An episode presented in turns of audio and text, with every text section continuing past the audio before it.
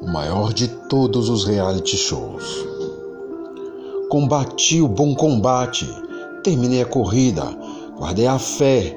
Agora me está reservada a coroa da justiça, que o Senhor, justo juiz, mirará naquele dia, e não somente a mim, mas também a todos os que amam sua vinda.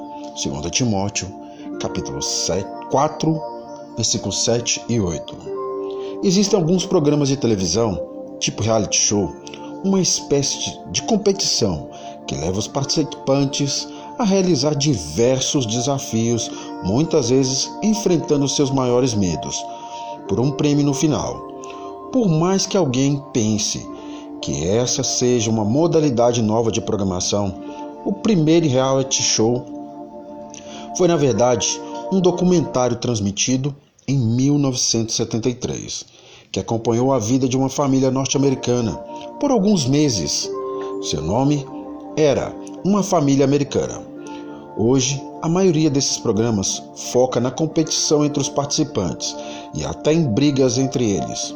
Os programas de transformação incentivam as pessoas a ficar insatisfeitas com a própria aparência e mudá-la.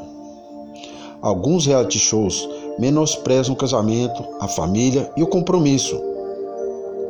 Não perca seu tempo assistindo a isso. Por mais terríveis que alguns, algumas produções de televisão sejam, elas se assemelham em algum sentido à vida cristã neste mundo.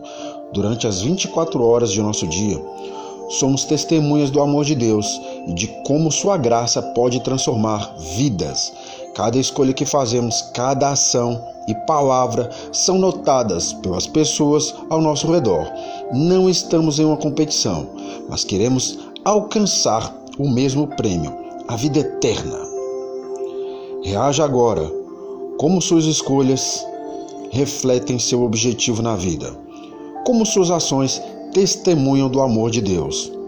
Peça que Ele o ajude todos os dias a manter-se fiel. Informação: não temos que nos preocupar sobre como nos ocupar na vida eterna.